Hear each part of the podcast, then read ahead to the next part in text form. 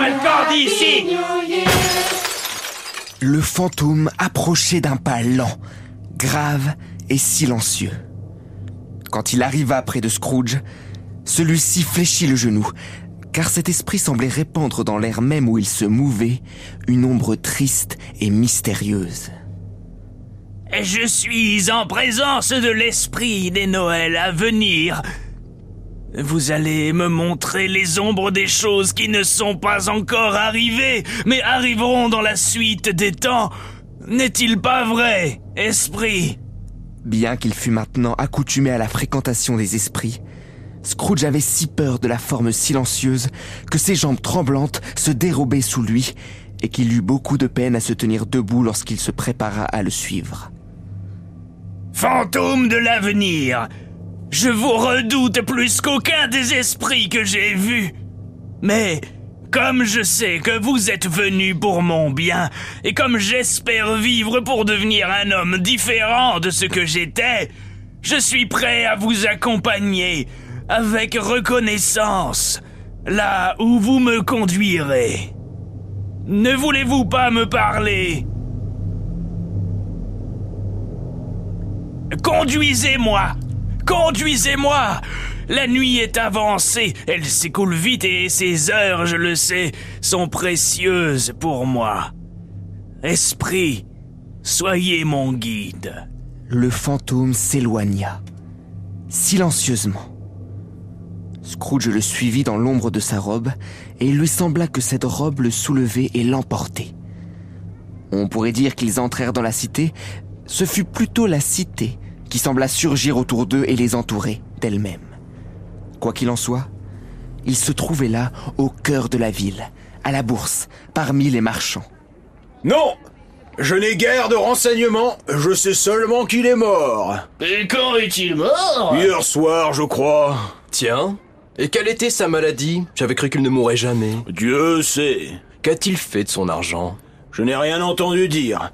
Il l'a peut-être légué à sa société commerciale. Tout ce que je sais, c'est que je ne suis pas son héritier.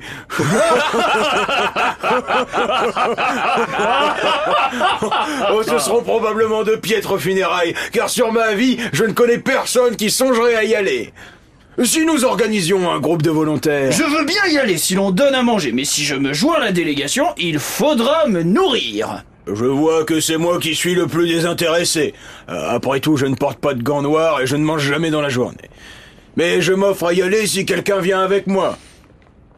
Euh, Quand j'y réfléchis bien, je ne suis pas du tout sûr de ne pas avoir été son ami le plus intime, car nous échangions quelques mots chaque fois que nous nous rencontrions. Messieurs, au revoir. Les hommes qui avaient tenu ces propos se dispersèrent et se dirigèrent à pas lents vers d'autres groupes. Scrooge les connaissait tous. Il regarda l'esprit comme pour lui demander une explication. Le fantôme glissait le long d'une rue. Il montra du doigt deux personnes qui s'abordaient. Scrooge écouta de nouveau, dans l'espoir de trouver là le mot de l'énigme. Il connaissait très bien ces deux hommes-là aussi. C'étaient de très riches et très influents négociants. Ils s'étaient toujours appliqués à s'étirer leurs considérations en ce qui concernait les affaires. Bonjour. Bonjour Alors, il paraît que le diable est entré en possession de son bien. C'est ce que je viens d'apprendre. Quelle fois il fait? C'est le temps de la saison, à Noël Vous ne patinez pas par hasard? Non, non. D'autres soucis en tête. Au revoir. Pas un mot de plus. Telle fut leur rencontre, leur conversation, leur séparation. Au début, Scrooge était enclin à s'étonner que l'esprit attachât tant d'importance à des entretiens d'apparence si banals. Mais convaincu qu'il poursuivait un dessein secret, il se mit à réfléchir à ce que cela pourrait être. Il n'arrivait pas à trouver dans son entourage immédiat quelqu'un à qui les appliquer. Mais il était résolu de recueillir précieusement dans sa mémoire toutes les scènes qu'il voyait, et d'observer avec une attention particulière son propre personnage quand l'ombre lui apparaîtrait. Il s'attendait en effet que la conduite de son futur lui-même lui fournit un indice qui lui manquait et lui rendit plus facile la solution de toutes ces énigmes. Il chercha du regard en cet endroit sa propre image. Mais quelqu'un d'autre se tenait à son coin habituel, et bien que l'horloge marquât l'heure où il venait d'ordinaire, il ne vit pas sa propre apparence dans la multitude qui entrait sous le porche. Il en fut, toutefois, peu surpris, car il avait déjà médité au changement de vie, et il crut voir, il espéra voir, dans cette absence, le fruit de ses résolutions nouvelles.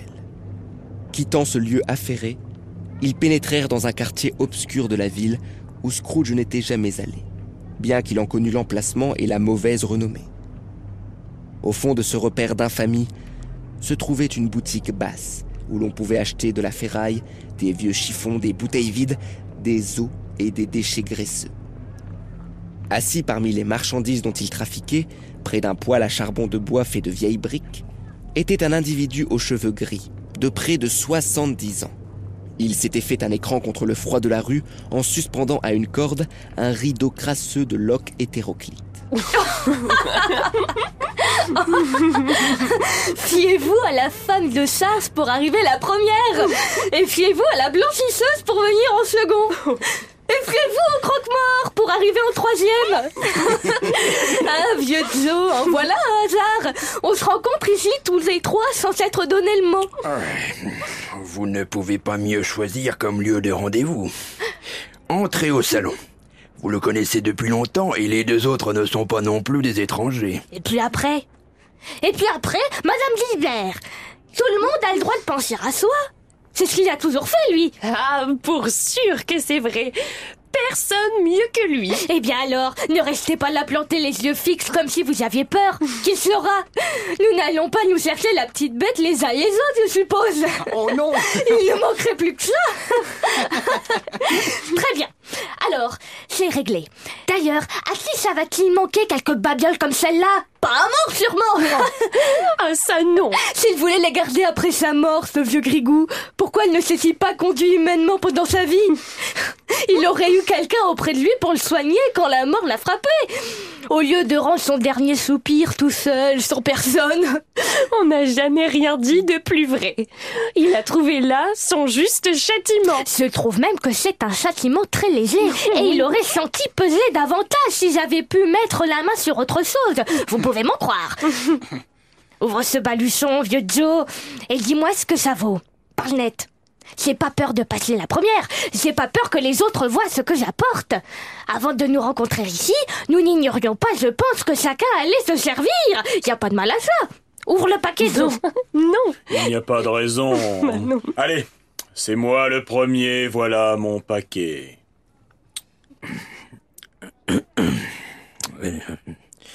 Deux cachets, Oui. un porte-crayon, une paire de boutons de manchette Il est beau. et une broche sans valeur. Oh.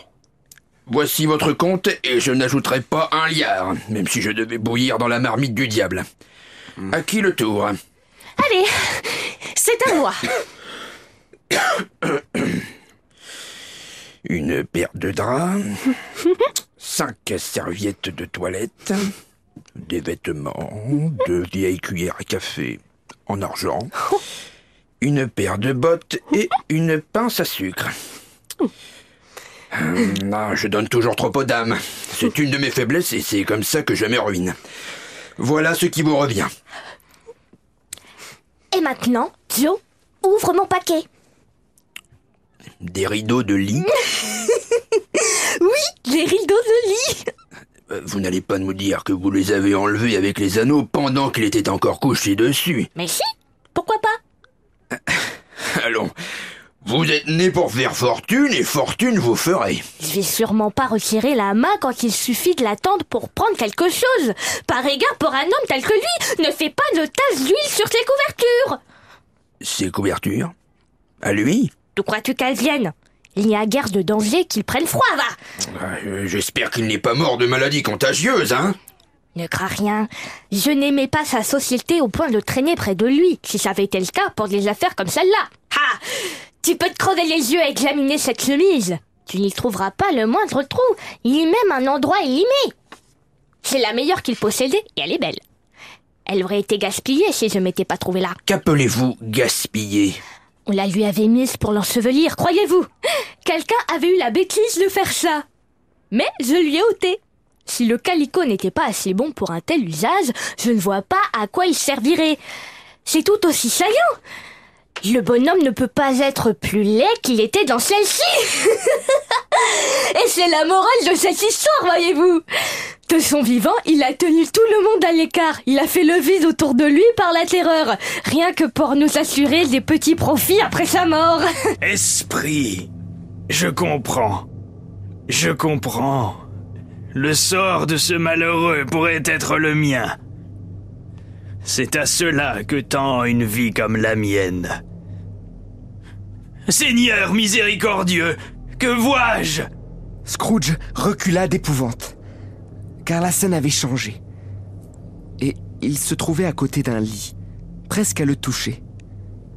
C'était un lit nu, sans rideau, sur lequel gisait sous un drap déchiré quelque chose qui par son silence même révélait sa nature en un terrible langage. Scrooge lança un regard au fantôme, dont la main immobile lui montrait la tête du mort. Si cet homme pouvait revivre, pensait-il, où iraient ses premières pensées? À la quête de l'or? À l'âpre combat des affaires? Aux soucis mercantiles Ils l'ont conduit à une riche fin, vraiment. Il gisait là, dans cette maison déserte et sombre, sans qu'un seul être, homme, femme ou enfant pût dire il fut bon pour moi, dans telle ou telle circonstance, et en souvenir d'une parole bienveillante, à mon tour je vais l'entourer de bonté. Esprit, ceci est un lieu d'épouvante. En le quittant, j'emporterai la leçon qu'il me donne, soyez-en sûrs. Partons De son doigt immobile, le fantôme lui montrait toujours la tête du mort. Je vous comprends, et je le ferais si je le pouvais. Mais je n'en ai pas le pouvoir, esprit. Je n'en ai pas le pouvoir. S'il est un seul être en cette ville qui ressente de l'émotion à la mort de cet homme, montrez-le-moi. Esprit, montrez-le-moi. Je vous en conjure. Le fantôme étendit un instant sa sombre robe devant lui, comme une aile.